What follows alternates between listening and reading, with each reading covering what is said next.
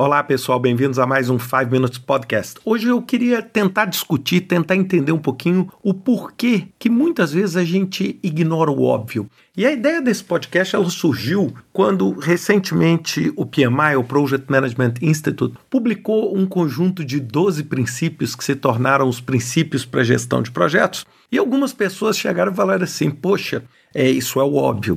E eu, num podcast anterior falando sobre o guia, eu falei assim: é aquele óbvio que a maior parte das pessoas esqueceu quando tinha oito anos de idade, né? Aquelas coisas básicas. E aí eu tentei estudar um pouco mais sobre isso eu queria trocar algumas ideias com vocês aqui hoje.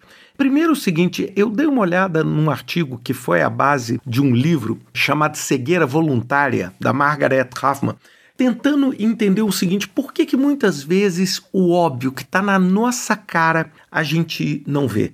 E nesse livro ela fala sobre vários exemplos, assim, como é que as pessoas que estavam, por exemplo, ganhando retorno, vendo seu dinheiro crescer de uma forma completamente fora do usual, não perceberam que elas estavam, por exemplo, sendo enganadas pelo Madoff, num dos maiores escândalos desses Ponzi esquemas que a gente viu. E por que que muitas vezes você está num projeto e é óbvio que existe um risco, é óbvio que existe, por exemplo, um trabalho que não vai ser feito a tempo, é óbvio que uma determinada especificação não vai funcionar, mas muitas vezes a gente insiste em ter essa cegueira, em ter essa inércia. E aí nesse livro ela fala um pouquinho o seguinte, ela fala o seguinte que Muitas vezes o nosso corpo busca atalhos, como a gente não consegue, por motivos óbvios, saber de tudo, entender de tudo e ver tudo, ouvir tudo, sentir tudo ao mesmo tempo. O nosso corpo biologicamente ele filtra. E ele filtra, claro, buscando as coisas que nos dão prazer, que confirmam as nossas percepções, etc. E isso nos faz muitas vezes ficarmos cegos diante das coisas que não são tão positivas. Então, quando você tem um projeto problemático, e eu já falei isso outras vezes, a maior parte das vezes o principal problema nem é agir no projeto problemático, mas é aceitar que você tem um projeto problemático. Na maioria das vezes, as pessoas simplesmente não aceitam, as pessoas negam o problema, ficam nesse estágio da negação. Muitas vezes você está, por exemplo, enfrentando uma crise dramática dentro da sua empresa de inovação, ou uma crise financeira, uma crise estrutural, e você conversa com as pessoas, não, aqui está tudo bem, aqui está tudo bem, como se o simples fato de falar que está tudo bem resolvesse o problema. E isso, a origem desse comportamento natural da maioria das pessoas, ele é moldado com as pequenas decisões que a gente toma na vida.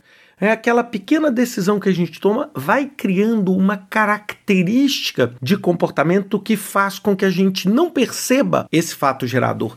Tem um exemplo interessante que eu li também falando. Quando um rio começa, ele é um pequeno curso d'água, vocês notaram que ele tem um comportamento aleatório. Mas aquele comportamento aleatório, ao longo do tempo e ao longo dos anos, torna-se um rio.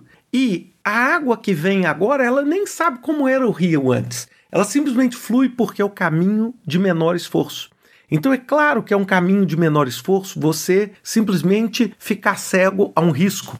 Ou você ficar cego ao constatar que talvez um gerente de projeto que você alocou em um projeto ele ou ela não tenha competência para entregar esse projeto.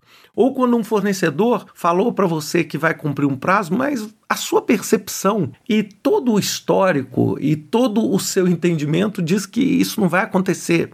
Ou então você está tentando vender a ideia de um produto ou de uma inovação que você mesmo não confia, mas para você existe uma conveniência em vender aquela ideia. E aí eu queria tentar compartilhar com vocês três dicas de como é que você evita esse óbvio.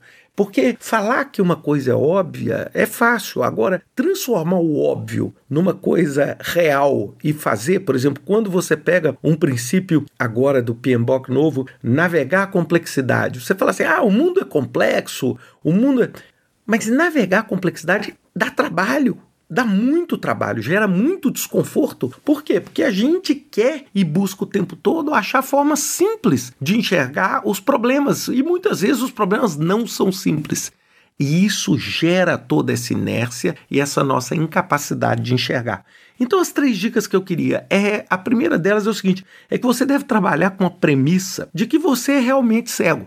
Não é? Você tem que desafiar e você tem que tentar enxergar coisas que você não queria enxergar antes você tentar remover esses filtros que você tem na sua percepção. É chegar e falar assim: realmente eu sou cego agora e eu vou ter que descobrir de outras formas como obter a informação. E isso me leva para o segundo ponto, que é quebre o silêncio e compartilhe os erros é muito difícil. A maior parte das vezes, o erro, ele dói, ele nos incomoda, ele nos amedronta. Então, tudo que a gente quer esconder o máximo possível. Ninguém coloca erro em currículo.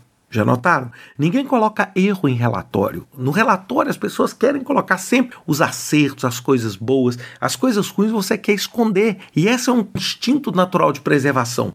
E isso porque a maior parte das empresas não tem e não cria um ambiente de segurança psicológica para as pessoas compartilharem os erros. Porque ao compartilhar o erro e quebrar esse silêncio, você cria um ambiente onde fica muito mais difícil ignorar esse óbvio.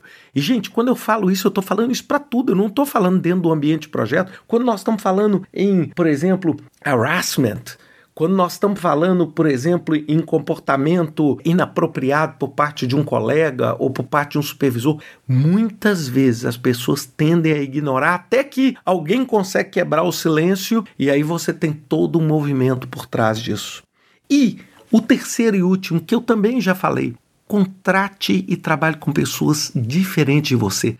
E aí, o diferente, eu sei que muitas vezes vai falar assim, poxa, mas se eu trabalho com pessoas diferentes, dá muito conflito. Não, não dá conflito, é porque as pessoas enxergam a mesma coisa com uma ótica e uma visão diferente. Foi uma das melhores coisas que aconteceu para mim nos meus cinco anos na ONU. Encontrar pessoas que pensavam muito diferente de mim. E que não é pensavam melhor ou pior, pensavam diferente e fizeram com que eu enxergasse um monte de coisas que eu até então era cego. Eu não conseguia perceber que uma determinada coisa era importante ou não. Por quê? Porque eu não conseguia ter essa percepção de acordo com a minha cultura, com a minha história. Então, sempre, se você fizer esse comportamento de imaginar que você é cego, quebrar esse silêncio. Quando você errar, você fala, gente, errei, percebi diferente. Isso vai fazer com que você remova essa sua ignorância ou a ignorância corporativa quanto ao óbvio. E isso vai impactar no resultado do trabalho que você está fazendo e vai conduzir o trabalho, a transformação que você está fazendo para o sucesso, que é o que a gente quer. Não adianta ignorar um problema ou ignorar um desafio, não faz com que ele desapareça. Pensem nisso e até semana que vem com mais um 5 Minutes Podcast.